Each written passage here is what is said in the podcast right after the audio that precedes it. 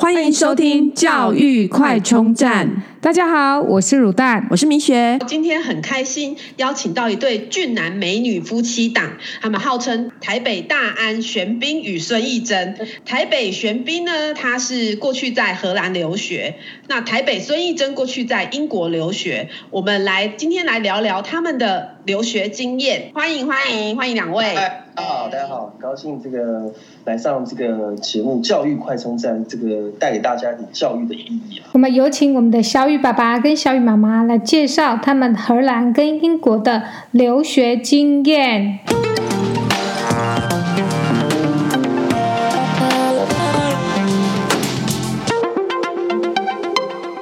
这个我我本身是这个二零零七年到二零零八年去荷兰留学，然后这个小雨妈她是去这个英国，好，所以我们就是两边可。以对照一下，然后我先讲一下我荷兰的部分哈，我是那时候是选择一年的学生，因为我本身已经有一个硕士，所以就想要这个增强一下这个语言能力哈，然后再进修一下财务方面的学科哦，然后加上说这个去荷兰等于就拿到那个申根签，所以去这个一整年这个玩欧洲都不用再另外签证，所以那时候就选择去这个荷兰去留学。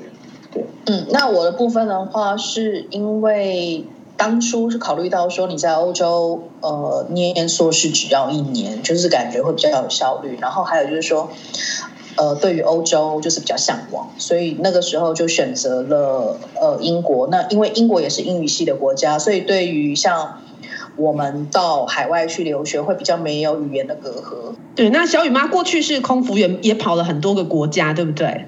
嗯，对，就是我以前是华航的空服员，然后当然就是因为空服员就是你可以到处飞，然后在某一些外站你也可以停留比较多的时间，所以其实对于欧洲有更多的认识。那也是因为这个原因，就觉得还蛮喜欢欧洲的文化跟人文。那小雨爸跟小雨妈可以帮我们介绍一下荷兰跟英国的这个历史地理的环境介绍吗？嗯，可以啊。但是那呃，先讲个大概，比如说像呃，台湾，你知道我们是两千三百万人嘛，然后大概三万六千平方公里。嗯哼。好，你你你这个我问一下这个李雪好了，请问一下，那荷兰有多少人口啊？人口有一千七百二十八万人。然后面积呢？四万一千五百四十三平方公里。好，非常好，这个精确的数字，这个就是够来哈。这个实际上，大家看这个荷兰，其实它的人口是很少的哦，就是比台湾还要少。但是呢，它的人均很可怕哦，它的人均是台湾的两倍。就是赚的钱，一个人赚的钱是六万的美金哦，就是这个年薪啦哈。然后台湾大概是三万美金左右，所以它是一个这个这个地小哈，但是呢人也没有很稠，但是呢赚的钱很多，很富有的一个国家。那它主要呢是一个贸易大国，大家记得那个十五到十七世纪那种大航海时代，很多的呃。海盗盛行，那时候比较有名就是英国海盗、荷兰海盗、西班牙的海盗，所以他从那个时候这个开始崛起的。然后他的，我觉得跟台湾的这地理环境有点像哦。台湾你看我们夹在这个日本啊、中国这种大国中间，那荷兰它也是，它就夹在这个德国、法国跟这个呃英国哈，就是左边是英国哈，右边是德国，下面就是法国，所以它也是一种小国的一个概念，所以它的贸易变得非常非常重要。然后呢，如果大家就去看一下荷兰的一些主要的大公司，就可以知道荷兰的一个这个发展是很多元哈。但它最主要还是以科技跟早期的一个弱农业为主哈。那像我们看荷兰比较有名的一些牌子啊，像你知道那个台积电之前很夯嘛？你知道台积电它这个最大的供应商有个光刻机，你知道是哪一间吗？不知道哦，就是有一间叫爱斯摩。哦，这个前面几集我们工程师都有来宾有提到，对。然后荷兰就是那个飞利浦嘛，大家知道它飞利浦的一堆那种电器啊，它也是发展很久。那它最早是半导体的公司嘛。那还有像那个荷兰有一间 Shell，就是一个很大的一个这个油油的公司哈，之前跟英国的这个皇家有合并。那还有像大家平常日常生活用的那个 Unilever，好，联合利华。哦，这个应该大家都听过，然后 ING 啊，全球人寿，这个都从荷兰来的，好，所以这是大概荷兰的一个状况。好，英国的话，我们请一下。那因为英国的部分的话，应该大部分的人都还蛮熟悉的，就是因为它就是一个很传统的经济大国，然后它的呃人口大概是六千六百万个人人口数，然后它的面积其实还蛮。英国的话大概有二十几万吧，二十几万平方公里，差不多是六个六个台湾。对。六个台湾，二十四万。然后他的他的人均所得大概是四万四万八，对，四四万八千四万八千美金左右。然后那因为英国它它其实就是一个 United Kingdom，它其实是一个联合小联合区域的概念，就是说它其实涵盖了有苏格兰、有威尔斯跟整个英格那这个英格兰，还有就是北爱。这几个地方组合起来，所以如果你呃你今天到了英国去留学的话，其实你也可以就近就这个呃地理位置，你可以做。很多不同的深度旅游，然后也会给你有很多不同的感受。那两位去那边读书的时候啊，会不会比方说像荷兰，呃，他们会不会有呃荷兰语啊，上沟言语言沟通上的问题？那英国的话，可能英国当地的腔调比较重，会不会有什么沟通上的问题呢？因为英国很大，所以其实如果你去留学的话，你可以选很多不同地方，你也可以去苏。嗯啊，你也可以去英格兰比较北部的地方，或者是说主流的在伦敦附近的。其实语言上面最顺的一定是主要城市的附近，像是伦敦附近的学校。你越往北边，越往英格兰北边的话，它就是有点像我们的台湾国语的腔调。嗯，就是你越北，它越有那种当地的腔调，那当然就会比较难懂。然后再来再往苏格兰的话，那又更夸张，就是说。苏格兰，他除了自己，就是当然他也讲英文，可是他听起来就是很很难懂。然后他们也有自己的常用语。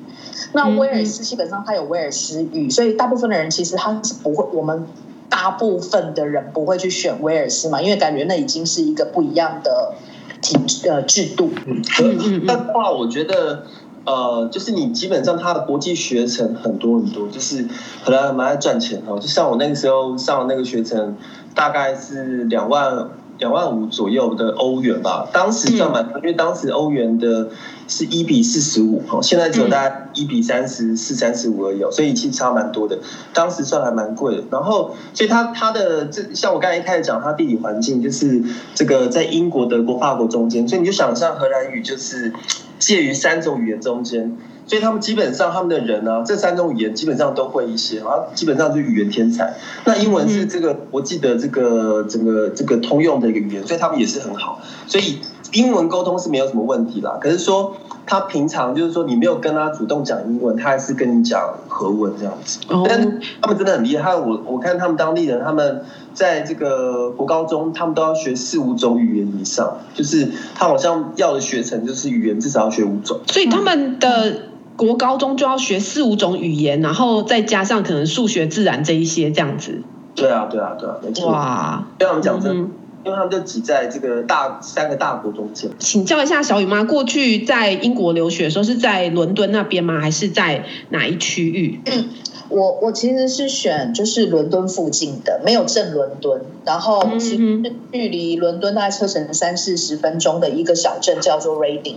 瑞丁大学，所以那里的英文应该听起来就会比较容易懂，对不对？对，因为其实因为瑞丁它就是距离那个伦敦很近，所以其实也有很多上班族，他们实际上是住在瑞丁，因为呃，你那个车程近，但是你的房租啊，或者是消费。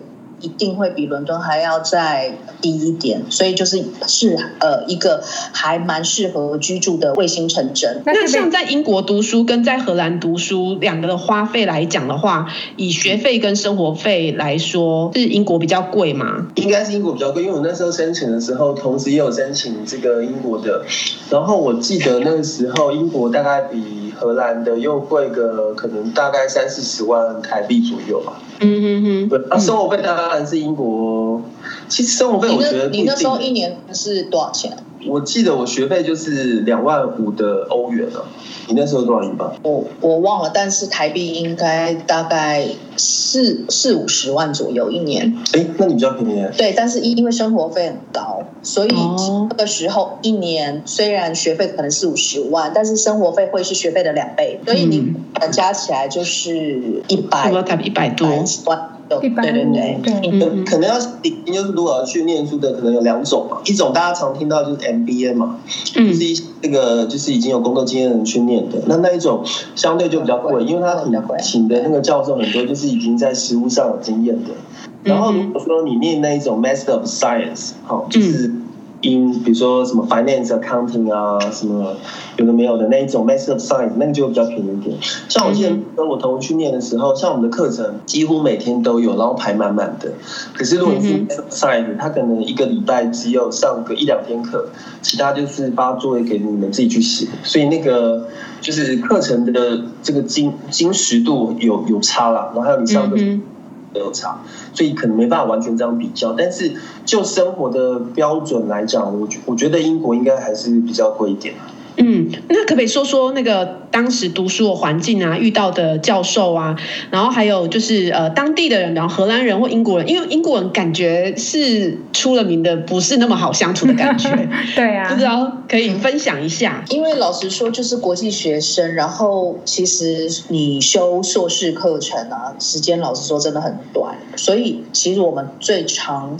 相处的是国际学生，就是像我们，我我那个时候我那我我的班级大概四十个同同学，有六个台湾人，然后可能有三分之二都是国际学生，所以你其实真的会接触到英国人的机会非常的少。那是因为我本来是住在学校的宿舍里面，后来我搬出去，那刚好我的室友有英国人，所以我才会有机会去跟英国人相处。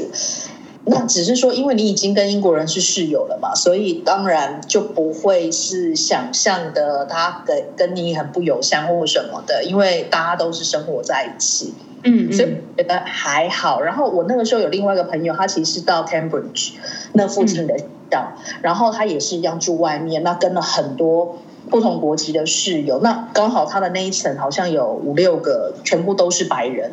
那当然，里面也有英国人，但我我觉得就他那个时候跟我的经验分享，我觉得也也都还 OK，就是说哦也还好，对，不会说很冷淡或什么的。但是当然，你也没办法跟他们很熟络，因为说真的，你的那个呃教育背景啊，或者是呃家庭背景，那个完全都不一样，所以其实你也不可能说像在台湾交新朋友一样，很快就可以融入。那荷兰呢？小雨爸这边，呃呃，像我那时候念的是那个鹿特丹管理学院，所以他比较是那个呃，让就是有工作经验的人去念的，所以当然学费比较贵一点。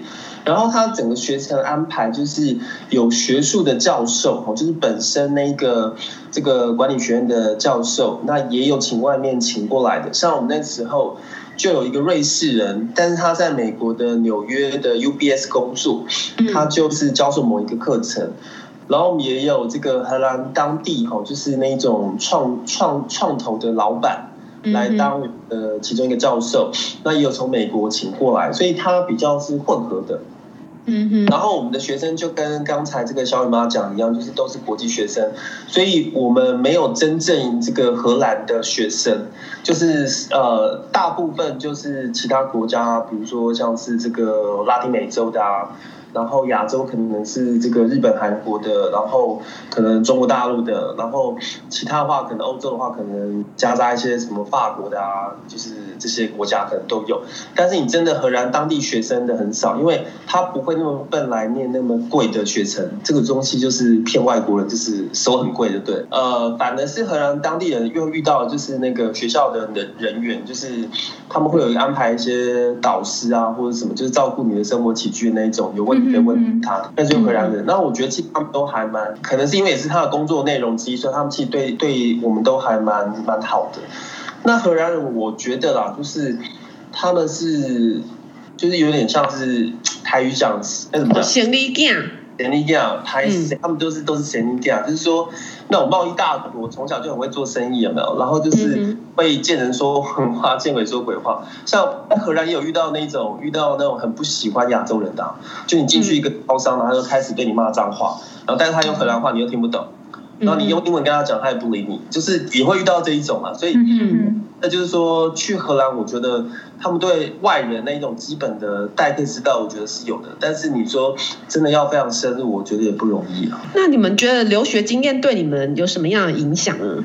对啊，像生活啊，或是说工作的帮助，我觉得可能都。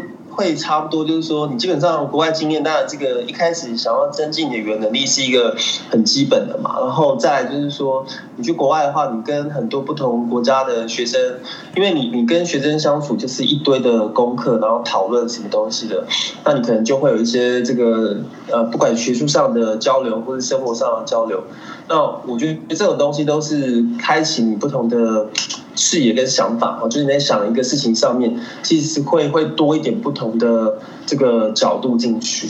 那但是就是我没有办法去比较说有跟没有的差别在哪里。但是我觉得出国前跟出国后，你的工作机会选择是变多的。嗯嗯嗯，因为现在。你你现在是地球是越来越平嘛，尤其网络世界之后，那像比如说像我还好像小雨妈的话，她几乎每天一整天所有的开会全部都是用英文。如果说你没有出过国的话，你可能一开始也很难进入这样的公司。所以我觉得是给自己一个跳板哦，打开这个另外一个职场世界的一个这个敲门砖这样子。然后我觉得还有一个蛮重要的就是生活上的体验，因为。大部分的人可能从小到大都会是在同一个城市或同一个国家长大，所以其实视野某一种程度会被有会被局限在某些框架里面。那当然，现在呃网络世界很发达，你可以从网络上面得知到所有的讯息，可是怎么样都不比你自己亲身经历来的深刻。所以，嗯，我觉得留学是一个很。很好的一个，除了职场职业生涯的一个规划，还有就是说，对你人生的经验是一个很很好的体验的一个方式。那可不可以分享一下你们在荷兰跟英国印象深刻或者有趣的事情？呃，我先分享荷兰的。荷兰的话，这个一开始去的话，因为我读的在鹿特丹，所以是算是这个他们有好几个省，它算南荷兰省。那大家知道荷兰最大的城市就是阿姆斯特丹嘛？对，所以你开始一定会很想去阿姆斯特丹去看一下这个这个城市长什么样子。然后啊，我记得我那时候就是这个第一次这个坐飞机到那个 Schiphol，然后还还下来之后，然后呃到先到阿姆斯特丹那边，就是我先在那边住就对了。然后一一出那个车站的那个大门啊，你就闻到一股很浓很浓的味道。什么味道？大味道。哇！就那他在阿姆斯特丹这个大城市里面，真的大麻是很很随意的东西。但是我我我就是一开始去跟后来这个离开荷兰的时候，其实就有差了啦。后来他们可能有些管制，就味道没有那么浓。但一开始真的真的很浓。那那边的话，就是说大家最常知道，就是说他们的 coffee shop，就实际上卖大麻的地方。对、嗯。那 Metro Cafeteria 就是这个喝咖啡的地方，所以就是你要有点分别这样子。嗯嗯。然后是我记得那时候还比较 shock，就是除了卖大麻之外，他们很多卖毒品的东西哦。那他们毒品的定义是什么？可能像那一种什么巴西蘑菇，有没有听过？就是有一些就是对在夜店，对不对？对，用吸的那种水烟管，但是吸的是比较有有有。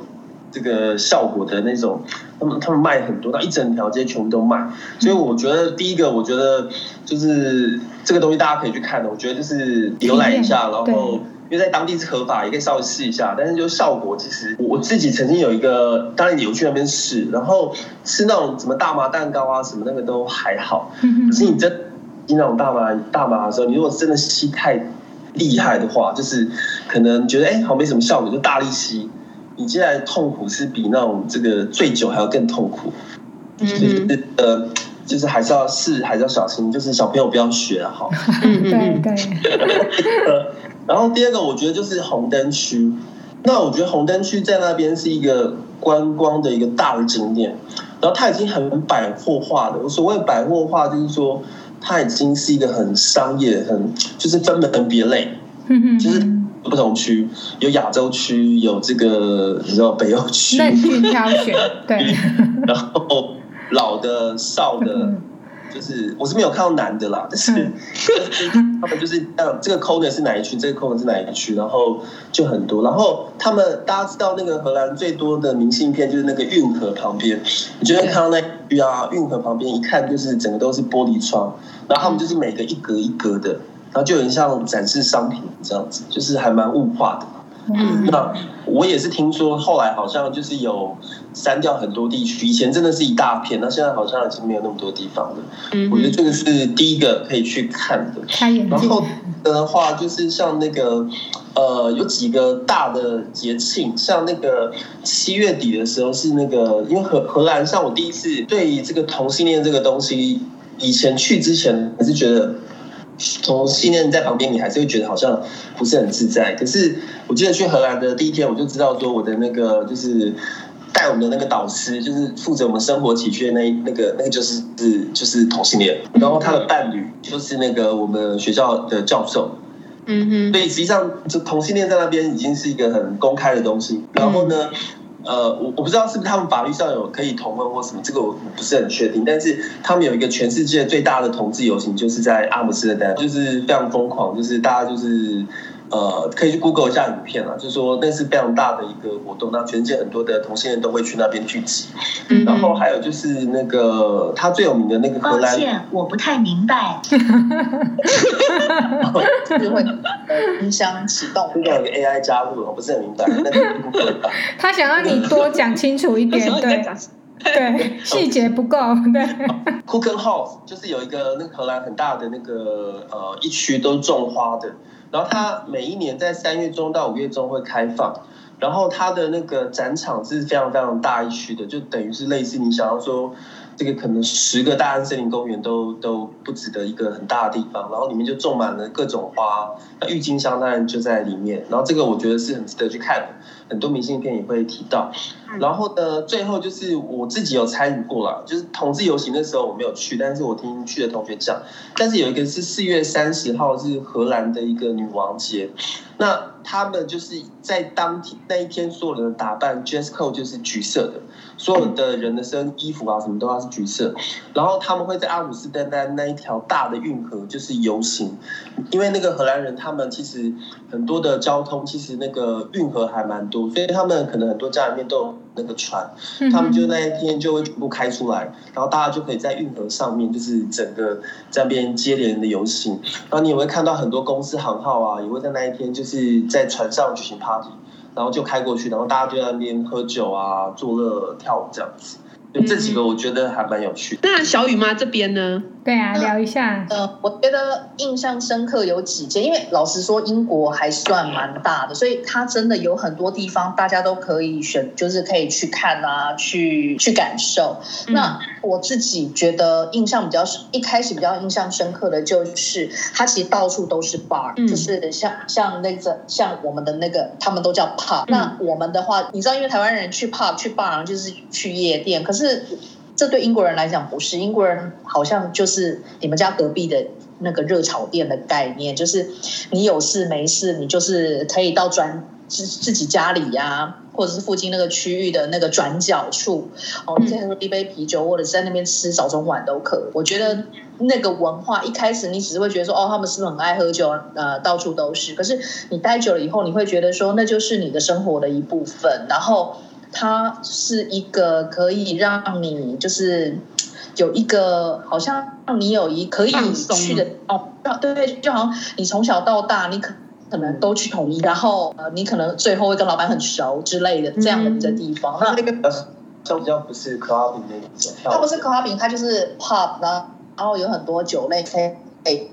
然后只是说他们到晚上不会像我们一样真的有热潮，只是说那种地方通常会供应晚餐，然后他可能也会有简单的早餐之类的，它就是一个社交的场合。简单的说，像像像呃荷兰叫 cafe，然后可能像法国就叫 bistro 吧，我记得嗯，那种餐酒馆，餐酒馆这种感觉。对对。然后我觉得还还有第二个还蛮特别的经验是，我在英国有参加一场婚礼，那。那个婚礼的新郎新娘其实都是台湾人，然后就是在那个时候我在留学认识的朋友，那他们就是也很热情欢迎，就是邀请我去。只是我那时候干了一个很白痴的事情，因为那时候年纪很小，然后他们就是明定说不收礼金，可是因为那时候小孩子不懂事，不知道说。不收礼金，但你还是可以用其他的方法，礼物啊什么送给人家。但是我也都不知道，然后我就就两串交，对。之后想想觉得自己很白痴，但是就是觉得那是一个很特别的经验，就是就就是像想象的，他们就是租了一个英式庄园，然后你外。嗯户外就是简单的 cocktail，然后你里面的话，它会有 ceremony，然后它下午会有休息的时间，嗯、然后新娘会在那边拍照或什么的。当然，它没有像台湾有那种很呃专业的哦，你还有那种什么婚礼摄像馆什么没有，但是就是那一切会让你觉得就是还蛮浪漫英式。然后晚餐桌圆桌的 setting 就是像你在电影看到的这样子，就是可能十桌左右。嗯然后它都是完整的，可能是三个 course 的晚餐这样子，就是很温馨的。然后他们也都有那种婚礼的那个策划人去安排什么。疫情，所以这个是我觉得还蛮特别的经验。然后有一个的话，就是还蛮特别的一个，我不知道是不是很多人会知道，或者是会去这么做的。就是我那个时候，就是我有自己一个人去旅行，然后就到了他们就是呃中古世纪的那种很古老的城镇，叫做约克 （York），它在北北英格兰。那这。除了就是它的建筑物其实很多很中古世纪之外，它还有一种很特别的 local tour，叫做呃 ghost hunting tour，就是你参加那个当地的旅游团，然后他就会带着你去逛那些鬼这样，对鬼屋，因为它历史悠久，所以它一定会有很多鬼屋鬼故事，所以他们居然就成立了一个这样子的当地的 tour，然后嗯，他就是会带着你夜游，夜游一些鬼屋，并且帮你说。明叙说哦、呃、那边的故事或什么的，嗯、那我我我就觉得哎，这很很有趣，很很好我，就是其实一点也不恐怖，反而你会觉得啊很很很有趣。所以所以你有参加那样的行程，对，然后。有参加那样的行程，然后很妙的是，因为所有的人都西家带眷，只有我一个人，嗯、然后就有点落寞，就觉得说哦，人家就是那种一群，要不然就是去玩，要不然就是呃情侣，然后只有我一个人，然后跟着他们去那些呃讲鬼故事的旅行团，但是实际上事后想想，觉得是一个真的还蛮难得的经验。啊，真的、啊、不会有就是呃现场感受到什么头晕啊，或者是不舒服。服的感觉，灵异现象，完全。我觉得他们其实没有真的很很害怕鬼耶，就是说他就是只是把它当做是一个故事讲。然后其实你你可以想象，你就是走在一个古老的城镇，然后一群人，然后呃，然后跟你介绍一间一间的那个出过事情的屋子，但是其实完全不会觉得可怕。恐惧，然后会觉得有现场有人演演出吗？没有，没有，没有人扮鬼这样子。对，不会突然有人这样手伸出来吓你一下或什么的。没有，因为他他是在一个公开，就在那个镇上，所以他不是一个房子里面，他不是一个鬼屋，他是带你游简简单讲，就好像游那个小镇，然后然后借由这个鬼故事，就是说，因为他们那个屋子都。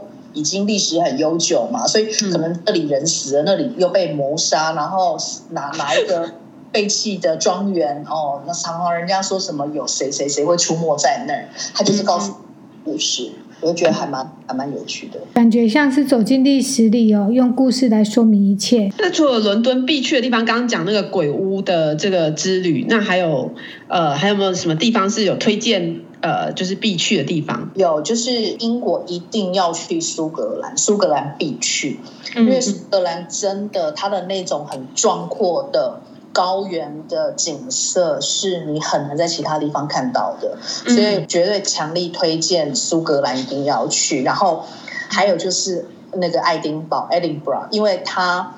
其实每年的八，如果要去的话，最好选七八月，因为他们每年的七八月都有一个很盛大的，很像是那种大型那种军仪队的表演，那是非壮观的。嗯、然后它它是在一个古堡里面，Edinburgh 的古堡里面举行的，我觉得非常值回票价。他的那一拍的一场秀并不便宜，可是我觉得很值得。然后你在，所以如果大家有想要去英国留学或者是去玩的话。我觉得一定要把那个苏格兰把它列为是必去的地方。我们常常听到尼斯湖水怪也在英国嘛，对不对？对对，尼斯湖水怪也在，因为因为它它其实就是一个很巨大的湖泊。那它的那个湖泊附近就会有一个专门讲尼斯，它那它那个湖就叫尼斯湖，然后旁边会有馆跟你解说。嗯、那当然就是说，因为你不。其实它就是满足你那个好奇的想象，然后就会就其实也很有趣。然后英国也有像哈利波特啊，嗯、像对很古老的古老的 York，它里面它的什么斜斜角巷还是什么的，或者是说伦敦也有一个什么四分之三的月台，其实你去、嗯、去玩去看，九又二分之一，那里我有去过。对，一一又分之一那边会摆一个那个猫头鹰在那边让你拍照。对，对，对，那今天呢，很开心邀请到呃俊男美女夫妻档来跟我们分享他们在英国跟荷兰留学的故事。然后呃，谢谢两位今天来参加，谢谢，谢谢，谢谢。如果你喜欢我们的节目，记得订阅并持续收听我们的节目，也欢迎大家到我们的粉丝专业留言与分享哦。教育快充站，下次再见喽，拜拜。